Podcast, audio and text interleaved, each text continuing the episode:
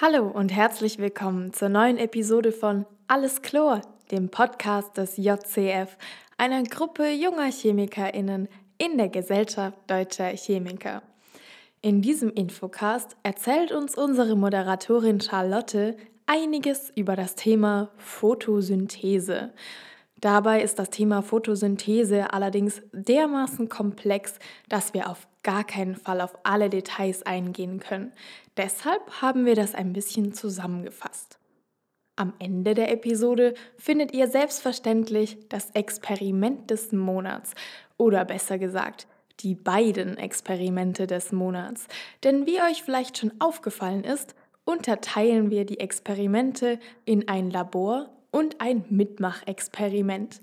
Ich wünsche euch ganz viel Spaß bei dieser Episode und übergebe jetzt an Charlotte.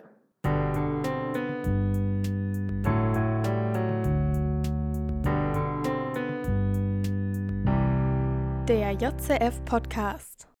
Photosynthese ist ein essentieller Prozess für unser Leben auf der Erde. Viele Menschen können sich wenigstens etwas darunter vorstellen und die meisten von euch haben vielleicht auch in der Schulzeit einige Grundprinzipien der Photosynthese kennengelernt. Das Schöne ist auch an der Photosynthese, dass sie die reine Biologie und wirklich harte Chemie so wunderschön miteinander vereint. Ich musste beispielsweise in der Schule damals diese Gleichung auswendig lernen – und vielleicht erinnern sich ja einige von euch daran. 6 CO2 und 12 H2O, also Wasser, werden zu C6 H12O6, also Glucose, und 6 H2O plus 6 O2, also Sauerstoff. Irgendwie habe ich euch gerade die Formel des Lebens gesagt oder zumindest eine der wichtigsten Reaktionen, die es in der Chemie so gibt. Denn ohne sie würden du und ich nicht so existieren, wie wir es tun. Doch hinter dieser simplen Gleichung steckt ein sehr komplexer Vorgang, der bis heute noch Gegenstand intensivster Forschung ist. Und weil dem so ist, schauen wir uns heute die Photosynthese, ihre Funktion und ihre Geschichte einmal genauer an. Bei der Photosynthese werden durch chlorophyllhaltige Lebewesen wie Pflanzen, Algen und Cyanobakterien mit Hilfe von Sonnenenergie, Kohlenstoffdioxid und Wasser energiereiche organische Strukturen synthetisiert, die für andere Lebewesen überlebenswichtig sind. Während der Reaktion wird das Kohlenstoffdioxid CO2 aus der Erdatmosphäre in photosynthetisch aufgebauten Stoffen fixiert. Gleichzeitig entsteht molekularer Sauerstoff, O2, welcher in die Umgebung freigesetzt wird. Stellt man sich die Photosynthese bildlich vor, denken wir alle wahrscheinlich erst einmal an einen Baum oder eine andere höhere Pflanze, die irgendwie Energie speichert und Sauerstoff wieder ausatmet. Die meisten Menschen wissen auch, dass Algen und einige einzellige Organismen photosynthetisch sein können. Aber wusstet ihr, dass es auch einige mehrzellige Tiere gibt, die Photosynthese nutzen? Einige Verbraucher führen die Photosynthese als sekundäre Energiequelle durch. Beispielsweise stiehlt eine Seeschneckenart, die Elysia chlorotica, Chloroplasten von photosynthetischen Organellen aus Algen und platziert sie in ihren eigenen Zellen. So kann sie photosynthetisch Energie für sich selbst gewinnen. Auch die Eier des gefleckten Salamanders Ambystoma maculatum, tun etwas ganz Ähnliches und pflegen eine symbiotische Beziehung zu einer bestimmten Algenart. Die Eier nutzen den Sauerstoff zur Versorgung der Mitochondrien und versorgen die Alge im Gegenzug dafür mit CO2. Die orientalische Hornisse springt ein bisschen aus der Art. Vespa orientalis macht allerdings etwas ganz anderes, was nur ähnlich zur Photosynthese ist. Sie wandelt mit dem Pigment Xanthoperin Licht in Elektrizität um, die sie als eine Art Solarzelle für nächtliche Aktivitäten verwendet. Wie ihr seht, Photosynthese ist in vielen Bereichen zu finden. Für Menschen, die an der Photosynthese forschen, sind es dennoch die Cyanobakterien, die hier am interessantesten sind. Vielleicht erinnert ihr euch an einige besonders warme Sommer, während derer Warnungen ausgegeben wurden, manche Seen wegen Algenbefalls zu meiden. Dafür sind dann meistens Cyanobakterien verantwortlich. Und ja, sie sind auch unter dem Namen Blaualgen bekannt, Es ist aber von ein und derselben Sache die Rede. Diese kleinen Dinger, die uns im Sommer vom Baden abhalten, sind also so ziemlich der Grund dafür, dass wir existieren. Sie gehören zu den ältesten Lebensformen überhaupt und waren die ersten, die damit angefangen haben, Photosynthese zu betreiben. Cyanobakterien haben somit unsere Welt, wie wir sie kennen, geformt. Was ist also passiert? Vor circa zwei bis drei Milliarden Jahren, so genau kann man das nicht sagen, bestand unsere Erdatmosphäre nämlich nicht zu 20 Prozent aus Sauerstoff, so wie wir es heute kennen. Es gibt verschiedene Theorien, wie und wann genau es zu einer Anreicherung der Atmosphäre mit Sauerstoff kam. Doch im Allgemeinen könnt ihr euch die große Sauerstoffkatastrophe, ja, sie wird wirklich so genannt, so vorstellen. Die Ursuppe war praktisch der Anfang aller Dinge. Dort war eine große Vielfalt verschiedener Chemikalien anzufinden, die wiederum Reaktionen miteinander eingingen und die ersten organischen Verbindungen bildeten. Irgendwann müssen so auch die ersten sich selbst replizierenden Zellen entstanden sein. Und aus diesen bildete sich irgendwann eine Urform des eben genannten Cyanobakteriums. Durch eine großartige Erfindung, nämlich der Photosynthese, waren sie in der Lage, wichtige Biomoleküle selbst herzustellen und dabei molekularen Sauerstoff an die Umgebung abzugeben. Cyanobakterien sind heutzutage praktisch überall anzufinden. Selbst in der Arktis unter dickem Packeis können sie gefunden werden. Es ist also nicht schwer vorstellbar, dass Cyanus auch vor ein paar Milliarden Jahren sich überall ansiedeln konnten. Es entstand also sehr viel Sauerstoff, der sich langsam in der Atmosphäre anreicherte. Es kam zur großen Sauerstoffkatastrophe. Dass diese Anreicherung im Deutschen als Katastrophe bezeichnet wird, liegt an verschiedenen Besonderheiten, die das Sauerstoffmolekül besitzt. Sauerstoff ist chemisch und elektronisch betrachtet nämlich ziemlich interessant. Unter anderem besitzt Sauerstoff ein Elektrodenpotential von 1,23. Je höher das Elektrodenpotential eines Stoffes ist, desto besser kann dieser Stoff andere Verbindungen oxidieren. Das bedeutet hier, Sauerstoff oxidiert sehr gut und sehr gerne andere Verbindungen. Zum anderen ist Sauerstoff ein Diradikal. Zwei Sauerstoffatome in einem Molekül. Eigentlich würde man denken, dass es über eine Doppelbindung verfügt, aber die Wirklichkeit sieht etwas anders aus. Diradikal bedeutet für das Sauerstoffmolekül, dass sich die beiden Sauerstoffe praktisch an der Hand halten und damit eine Bindung bilden, aber an jedem anderen Ende eine Hand frei haben, also ein ungepaartes Elektron.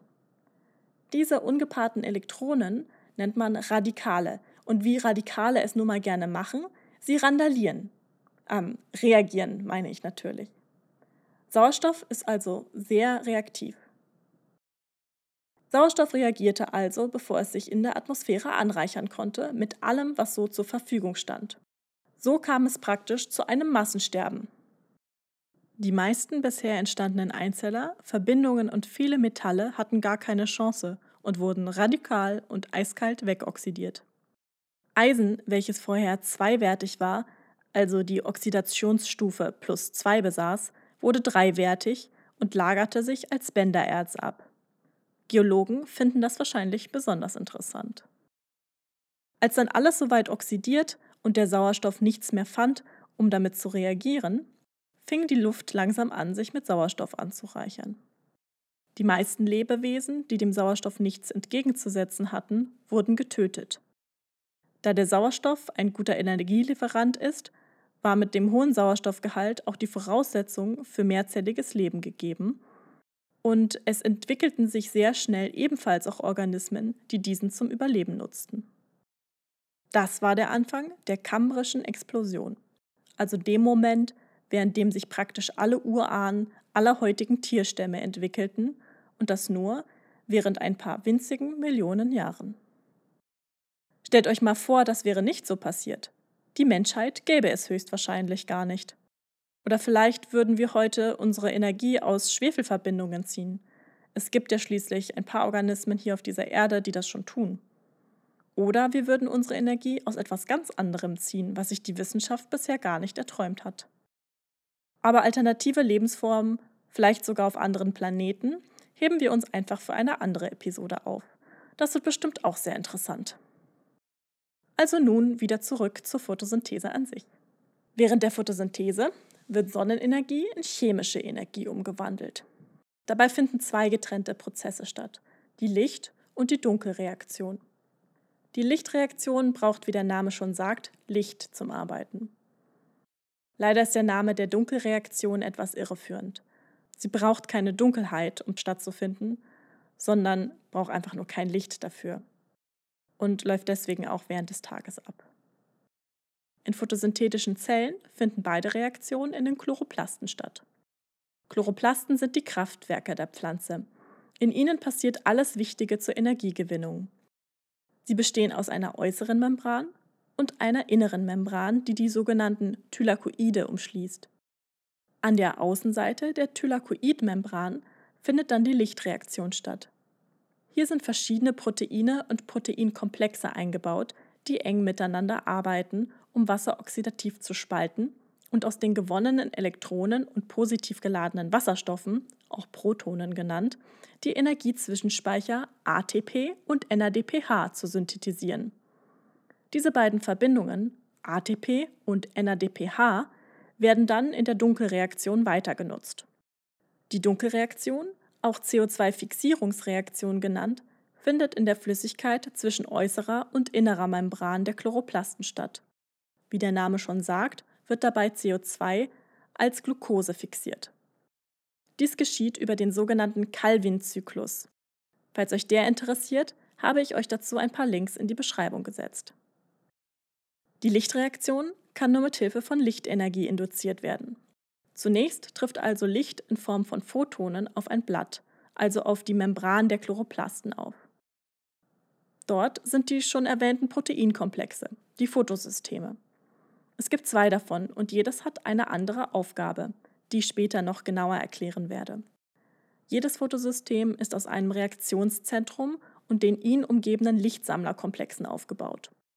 Und jetzt kommen wir zu dem berühmten Pigment, deren Namen die meisten kennen, den Chlorophyllen. Das Wort Chlorophyll kommt übrigens nicht von Chlor, wie manche jetzt vielleicht denken, sondern bedeutet so etwas wie grünes Blatt. Es sieht ein bisschen so aus wie der Helmkomplex aus unseren roten Blutkörperchen, trägt aber kein Eisen, sondern ein Magnesium als Zentralion in der Mitte und erscheint uns unter anderem deswegen nicht rot, sondern grün. Aber auch andere Pigmente wie Carotinoide machen den Lichtsammlerkomplex aus. Da die unterschiedlichen Pigmente Licht verschiedener Wellenlängen absorbieren, kann ein großer Teil des Lichtspektrums von photosynthetischen Organismen genutzt werden. Jeder dieser Organismen hat hierbei eine für sie charakteristische Pigmentzusammensetzung, die auf die optimale Nutzung der lebensraumtypischen Lichtverhältnisse abgestimmt ist. Trifft also nun ein Photon auf eines dieser Pigmente, wird dieses angeregt und in einen energetisch höheren Zustand gehoben. Das Photon stupst praktisch ein Elektron eine Stufe der Energietreppe nach oben. Weil Elektronen sich aber lieber so weit unten wie möglich auf dieser Energietreppe aufhalten, fallen sie sehr schnell wieder herunter und geben dabei die Energie wieder ab, die sie vorher angehoben hatte. Diese Energie bringt nun ein benachbartes Pigment in den angeregten Zustand, hüpft auf eine höhere Stufe und fällt zugleich unter Abgabe der Energie wieder herunter und so weiter und so weiter. Die Pigmente sind so angeordnet, dass durch diesen Prozess des Stufe hochgestupst werden und wieder herunterfallen, die Energie in Richtung Reaktionszentren weitergeleitet wird. Es gibt einen Energietransfer. In beiden Fotosystemen befindet sich ein Reaktionszentrum mit je zwei ganz besonderen Chlorophyllen. In Photosystem 2 ist es das P680, in Photosystem 1 das P700. Die 680 bzw. 700 beziehen sich auf die Absorptionseigenschaften der Pigmente. Sie absorbieren am besten bei einer Wellenlänge von 680 Nanometern oder eben 700 Nanometern. Wenn die Energie nun im Reaktionszentrum des Photosystems ankommt, wird auch in diesem Chlorophyll ein Elektron angehoben. Das Besondere ist aber, dass es hier nicht zu einem Energietransfer kommt, sondern zu einem Elektronentransfer. In der Nähe der energetisch höher liegenden Stufe befindet sich nämlich eine ähnlich hohe Stufe eines Akzeptormoleküls und so kann es passieren, dass das angeregte Elektron nicht wieder herunterfällt, sondern einfach auf die Stufe des Akzeptormoleküls, sagen wir mal, rüberrollt.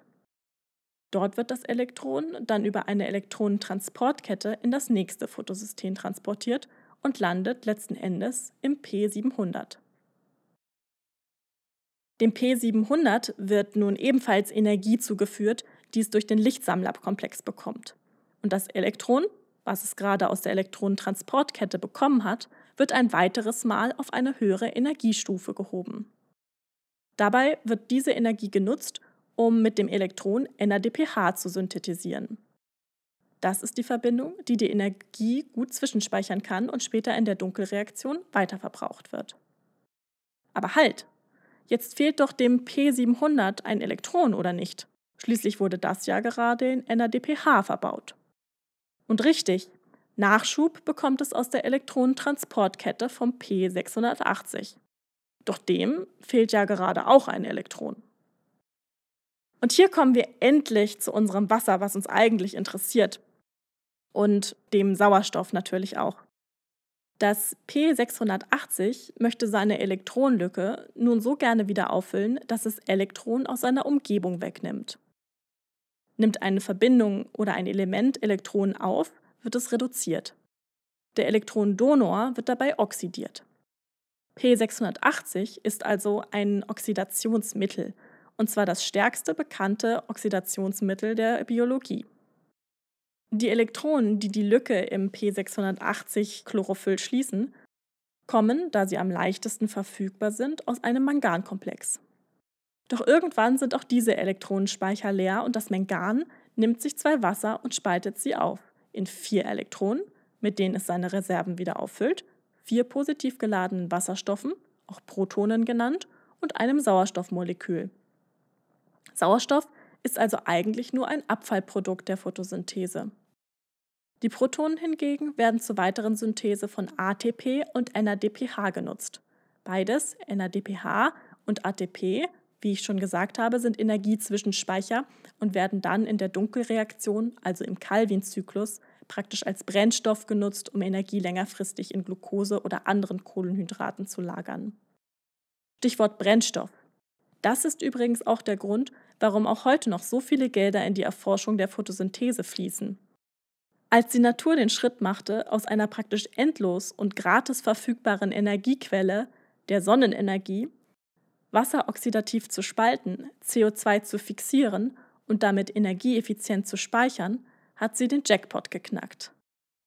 Es ist nicht ohne Grund, dass aus dieser Errungenschaft praktisch unsere ganze Existenz resultierte.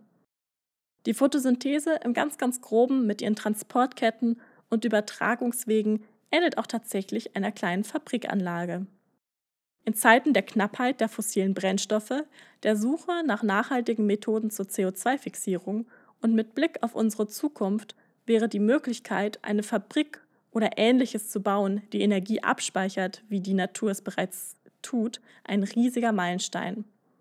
Viele Probleme der heutigen Gesellschaft wären damit schlagartig gelöst oder wenigstens verbessert.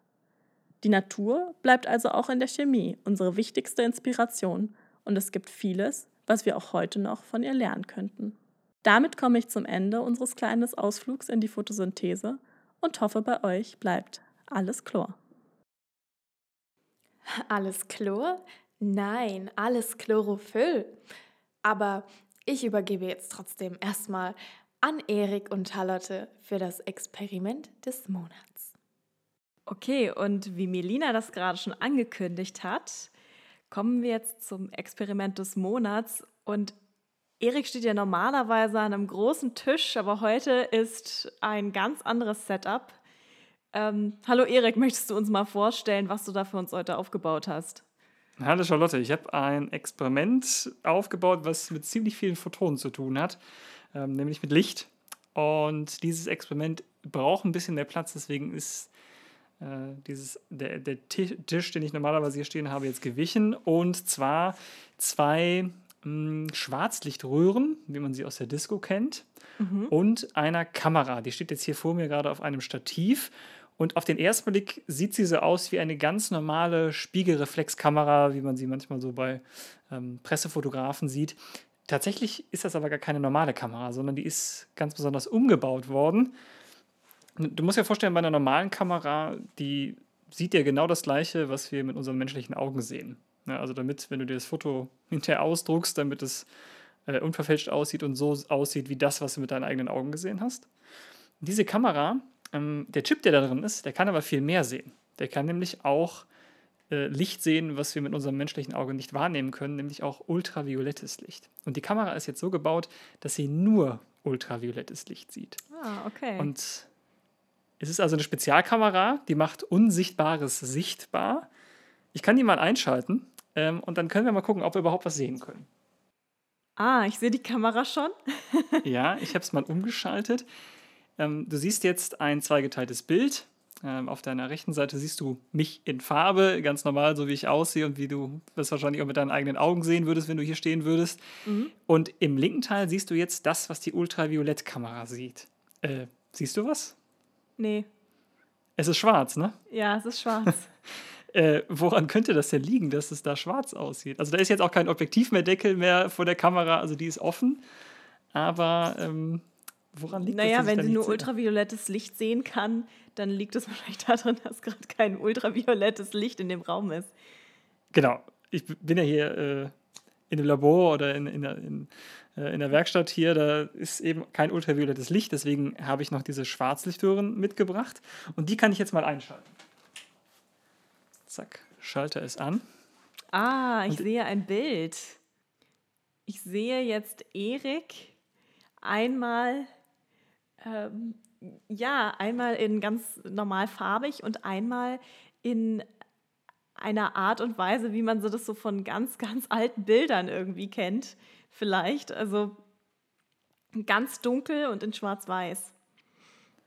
Ja, dass du nur Schwarz-Weiß li siehst, liegt daran, dass die Kamera das Ultraviolett ja irgendwie interpretieren muss. Mhm. Und du musst dir jetzt vorstellen, alles, was du in der Ultraviolettkamera jetzt hell siehst, zum Beispiel äh, meine Augen ähm, oder auch äh, zum Beispiel meine Fingernägel, ja, die mhm. sind ziemlich hell. Das liegt daran, dass sie ultraviolettes Licht reflektieren. Ja. Alles, was jetzt dunkel in dieser Kamera dargestellt ist, das schluckt und absorbiert das ultraviolette Licht. Äh, mhm. sieht ein bisschen seltsam aus, vor allem auch meine Zähne. Die sehen ziemlich dreckig aus. Aber ich kann dir versichern, ich habe mir wirklich die Zähne heute Morgen geputzt. ich glaube dir mal. ähm, denn da ist es offensichtlich so, dass da auch Teile äh, UV-Licht absorbieren. Das heißt, es sieht ziemlich dreckig und schwarz aus. Ähm, ich kann dann dir noch was anderes zeigen, was ähm, schwarz wird. Aber bevor ich das mache, zeige ich dir mal was, was weiß ist. Mhm. Ich habe hier mal so eine ähm, Feuchtigkeitscreme. Okay. Äh, so eine blaue. Und Charakteristisch blaue Dose. Mhm. Äh, wie du siehst, ist die weiß, ne? Ja, die ist weiß. Und die ist interessanterweise auch in der Ultraviolettkamera weiß. Warum ah, ist sie okay, weiß? Also sie reflektiert das. Genau, ich mache mal so einen Kleckser hier auf die Seite und du siehst, mhm. dass sie sowohl in der UV-Kamera als auch in der normal Sichtbarkamera weiß ist. Warum? Weil sie mhm. da eben auch das ultraviolette Licht offensichtlich reflektiert. Und jetzt mache ich mir das mal eben wieder weg. Zack. Und ja, jetzt schon ist die Wange ich dir mal wieder grau. Und jetzt zeige ich dir mal eine andere Creme. Was könnte das hier für eine Creme sein? Ich schätze mal, es ist Sonnencreme. Ja, es ist Sonnencreme. Und ich schätze, darf ich, darf ich einen Tipp abgeben? Nein. Nein, okay, okay, okay. Ja, sie ist charakteristisch blau. Ähm, und jetzt geben wir, wie sieht Sonnencreme aus in der normalen Kamera? Normalerweise ja. ist sie weiß, ne? Hm? Genau, sie ist weiß. Und jetzt gucken wir ja. mal, wie die Sonnencreme in der UV-Kamera aussieht. Achtung, fertig und bin ich scharf? Ja.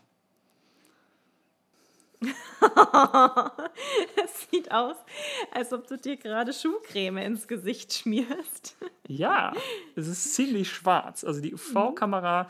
sieht die Sonnencreme als schwarz, obwohl sie ja im normal sichtbaren eben äh, ja, ja weiß Im Normalen sehe ich gar nichts. Mhm. Ja. Also Eriks Gesicht ist gerade zweigeteilt. Das sollte ich übrigens schnell wegmachen, bevor ich wieder an die Sonne gehe. Nicht, dass nur eine Seite braun wird oder eine Seite dunkler wird. Aber ähm, da ja gerade Winter ist, ist das nicht so schlimm. Das stimmt. es ist aber ähm, auf den ersten Blick oder auf, die, äh, auf den ersten Gedanken ist das ja ziemlich kontraintuitiv. Wieso sollte denn die Sonnencreme schwarz sein im UV, weil dann, das heißt ja eigentlich, dass sie das UV-Licht schluckt. Aber ist das nicht eigentlich das, was, genau das, was wir eigentlich nicht wollen? Nee, es gibt ja verschiedene Sonnencreme. Es gibt äh, Sonnencreme, die sozusagen UV-Licht absorbiert und dann ja. ähm, über halt umwandelt wieder. Und es mhm. gibt ähm, Sonnencreme, das sind immer diese, das sind die Bio-Sonnencreme, die dann meistens Zinkoxid drin haben, die das, ähm, die sehr, sehr weiß sind und die, glaube ich, reflektieren eher. Ja, genau. Das, äh, was du hier ansprichst, ist nämlich der Unterschied zwischen äh, so, ähm, sogenannten chemisch wirkenden Sonnencremes und physikalisch wirkende Sonnencremes. Bei den physikalisch wirkenden Sonnencremes wird das UV-Licht eben reflektiert, das heißt, die würden auch in der UV-Kamera ziemlich weiß aussehen. Und bei den chemisch son äh, wirkenden Sonnencremes gibt es einen Vorteil, denn die ähm, absorbieren nämlich das UV-Licht, ja, das tun sie, aber du siehst, sie brauchen nur eine sehr, sehr dünne Schichtdicke. Da ist ja, für die, äh, Wissenschaftler halt unter uns. Oh, ich weiß. Äh, genau, da ist der, da ist der molare, der, ähm, molare äh, Absorptionskoeffizient ist sehr, sehr hoch. Ja? Mhm. Und das sorgt dafür, dass eine ganz, ganz dünne Schicht ausreicht, äh, um dich ähm, eben vor der auf Dauer schädlichen UV-Strahlung zu schützen. Das kann ich dir mal zeigen. Hier ist dieses ja. Tuch, was ich gerade hatte. Ja. Ich habe damit mal versucht, mir das Gesicht abzuwischen. Das ist mir gar nicht gelungen. Warum? Ja, das wollte ich gerade erwähnen, dass, dass, du gerade die ganze Zeit mit dem Tuch in deinem Gesicht rumwischt, aber auf der Kamera ändert sich gar nichts, also auf der UV-Kamera. Ähm, das, das, eine Gesicht ist auf jeden Fall sehr viel äh, dunkler ähm, als oder in einem dunkleren Grau als die andere Seite des Gesichtes. Ja, weil nämlich eine ganz dünne Schicht ausreicht, um die Haut eben schon zu schützen. Und ähm, was macht die Sonnencreme? Die wandelt das UV-Licht äh, in Wärme um. Und da es äh, an einem warmen Sommertag im Gesicht eh schon warm ist, kriegen wir das sowieso nicht mit. Und ähm, deswegen, so funktioniert Sonnencreme. Ich kann dir noch was anderes zeigen, was die UV-Kamera nämlich auch zeigen kann, ist zum Beispiel solch eine Chemieschutzbrille, wie wir sie aus dem Labor kennen. Ja, die ist ja oh. eigentlich transparent, mhm. ja, aber Oh wow, die sieht auf dem Bild aus wie eine Sonnenbrille, also halt sehr, sehr dunkel. Ähm, genau. Und auf dem rechten Bild kann ich halt deine Augen noch sehen. Ja, weil der Kunststoff eben auch äh, UV absorbiert, UV schluckt, also kann man ähm, tatsächlich diese Chemieschutzbrille auch als Sonnenbrille benutzen. Sie blendet halt nur nicht ab, also man wird trotzdem geblendet, aber gegen UV äh, schützt die sozusagen auch. Also das ist die äh, UV-Kamera, bei der man super erkennen kann, dass man sich falsch eingecremt hat, denn ich muss jetzt noch ein bisschen auf der rechten Seite des Gesichts noch ein bisschen nachcremen. Und äh, während ich das mache, äh, bereiten wir schon mal alles vor für das Mitmach-Experiment. Bis gleich. Ja, bis gleich. Und nun folgt das zweite Experiment. Hierbei dürft ihr sehr gerne selbst mitmachen.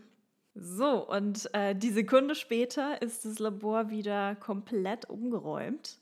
Und jetzt ist wieder unser altvertrauter Tisch da, an dem Erik steht.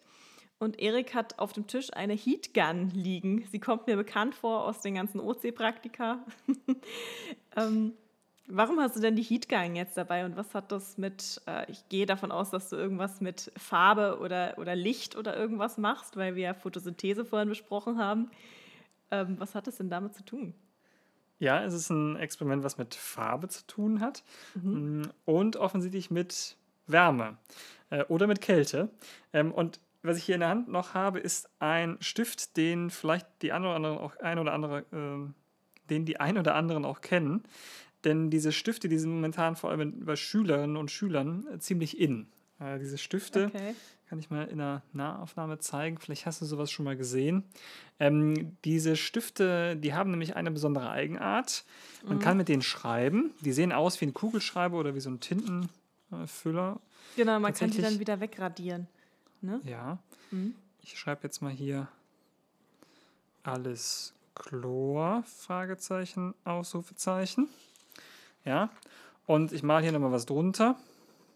Etwa so eine breite Fläche. Und hier an der Rückseite von diesem Stift, da ist so ein, äh, ja, so ein Gumminippel dran. Mhm. Und wenn ich jetzt mit diesem Ding mal hier drüber reibe, dann siehst du, dass ich diese Schrift oder auch das hier wegradieren kann. Ja, genau. Ähm, ist ein bisschen seltsam, denn wenn du normalerweise mit einem Radierer radierst, was entsteht da normalerweise? Ja, das also sind normalerweise die Fussel, das habe ich mir auch gerade gedacht. Ja, und das passiert hier irgendwie offensiert nicht. ne? Also ja. normalerweise, wenn man radiert, wenn man Bleistift äh, mit so einem schönen Gummiradierer radiert, dann entstehen ja diese Krüssel, diese Genau, dann Krümmel, man ja, das wo dann. physikalisch aus dem Papier raus, genau. das Blei. Ja, weil dies- ist hier ja wahrscheinlich das- aber dann das Graphit, chemisch, ja. ne? Ich gehe mal ganz Ja. nämlich mal weit aus dem Fenster. Richtig, also hier hat das Ganze nämlich mit einem anderen Effekt zu tun. Ähm, Das kann ich dir nämlich mit der Heatgun, mit dem Heißluftföhn mal zeigen. Das Ganze beruht nämlich auf Wärme. Und deswegen heißen diese Stifte auf Friction, was im Englischen ja ähm, Reibung heißt.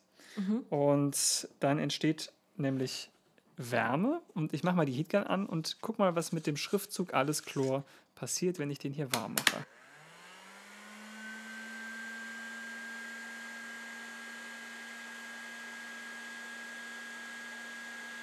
Haha, er verschwindet wie durch Zauberhand. Er verschwindet wie durch Zauberhand. Ähm, also er ist nicht mehr da. Oder ist er vielleicht doch noch da? Denn diese Schrift, äh, die hat nämlich einfach nur ihre Farbe verändert.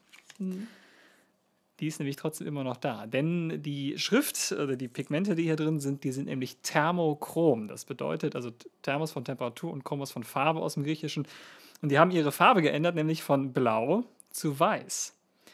Ähm, hast du vielleicht eine Idee, wie man das Ganze jetzt wieder rückgängig machen könnte?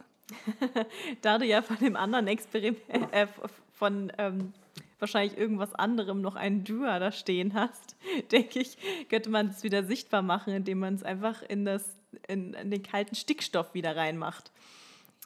Richtig, ich habe hier ein Dua-Gefäß stehen und da ist flüssiger Stickstoff drin. Flüssiger Stickstoff, minus 200 Grad ungefähr kalt. Und ähm, ich ziehe mir mal eben die Schutzbrille an und versenke jetzt dieses Schriftstück, das ja weiß ist, da kann man nichts mehr drauf erkennen, versenke ich jetzt mal hier im flüssigen Stickstoff. Es kocht ein wenig, sieht natürlich ein bisschen aus wie in der Hexenküche. Das ist das Schöne an flüssigem Stickstoff, es sieht immer aus wie Hexenküche. So, Dür zur Seite und wenn wir uns das jetzt mal angucken, dann kann man noch nichts erkennen. Das dauert einen kleinen Moment. Und ich mache mal diese Luftfeuchtigkeit, die sich jetzt hier drauf abgeschieden hat. Oh Gott, durch weg. magische. Okay, äh, durch Chemie, nicht durch Magie, durch Chemie ist wieder alles Chlor, alles Chlor sichtbar. Und auch die äh, kleinen Kreuze, die du da unten gemacht hast, oder das, die Schraffierungen, sind, Die sind auch wieder da. Sind wieder da. Das Ganze ist also offensichtlich ein reversibler Prozess. Wir können das Ganze wieder umkehren. Es braucht offensichtlich nur ähm, immer einen Anstupser. Ne? Also an der einen Seite die Wärme, die das Ganze dann weiß werden lässt, und auf der anderen Seite müssen wir es schon ähm, ordentlich kalt machen. Ähm, ich habe dieses Experiment mal an so einem, ähm, ja, in so einer Wissenschaftsmesse gezeigt. Und da war ein kleines Kind, was erzählt hat: Ja, ich kenne diese Stifte, ich habe damit meinen Aufsatz geschrieben und den in der Sonne liegen lassen. Ja, war natürlich blöd, weil der ganze Aufsatz dann weg war. Ähm, Aber ich habe natürlich gezeigt, dass man äh, alles, was man zu Hause da haben muss, um das wieder rückgängig zu machen, ist natürlich flüssiger Stickstoff. Nein, Quatsch. Also ein Kühlschrank, äh, Kühlschrank bei minus legen. 20 Grad oder ähm, ein bisschen äh, drüber. Das würde auch schon ausreichen, muss man halt nur länger warten. Äh, und der ist wirklich sofort losgerannt und hat wahrscheinlich sein Schulheft in den Kühlschrank gelegt. Also das Ganze mit Chemie, alles Chlor, ähm, alles äh, farbig, alles Thermochromie und ein spannendes Experiment, was man auch mal zu Hause nachmachen kann. Auch ein Kühlschrank reicht aus, um das vielleicht mal mit Kindern oder so nachzumachen. Ist auf jeden Fall ein sehr netter Effekt. Alles das Chlor? Ist cool. Alles Chlor, definitiv. Vielen Dank. Erik. Und bis dann. Ja, sehr gerne. Bis zum nächsten Monat. Tschüss. Bis dann, ciao. Das waren wieder mal zwei tolle Experimente. Vielen Dank, Erik. Und vielen Dank, Charlotte, sowohl für die Experimente als auch für den Infocast. Da das jetzt doch sehr anschauliche Experimente waren, möchte ich an dieser Stelle ganz kurz auf den YouTube-Kanal Erik experimentiert hinweisen, auf dem alle Experimente-Videos zum Online-Nachschauen hochgeladen werden. Weitere Informationen zum Thema Photosynthese findet ihr selbstverständlich in der Episodenbeschreibung. In der kommenden Episode geht es dann um unendliche Weiten. Wir schreiben das Jahr, ähm, naja, das Jahr ist 2021, aber das gehört zu einem anderen Franchise. Auf jeden Fall hoffe ich, bis dahin ist alles Chlor.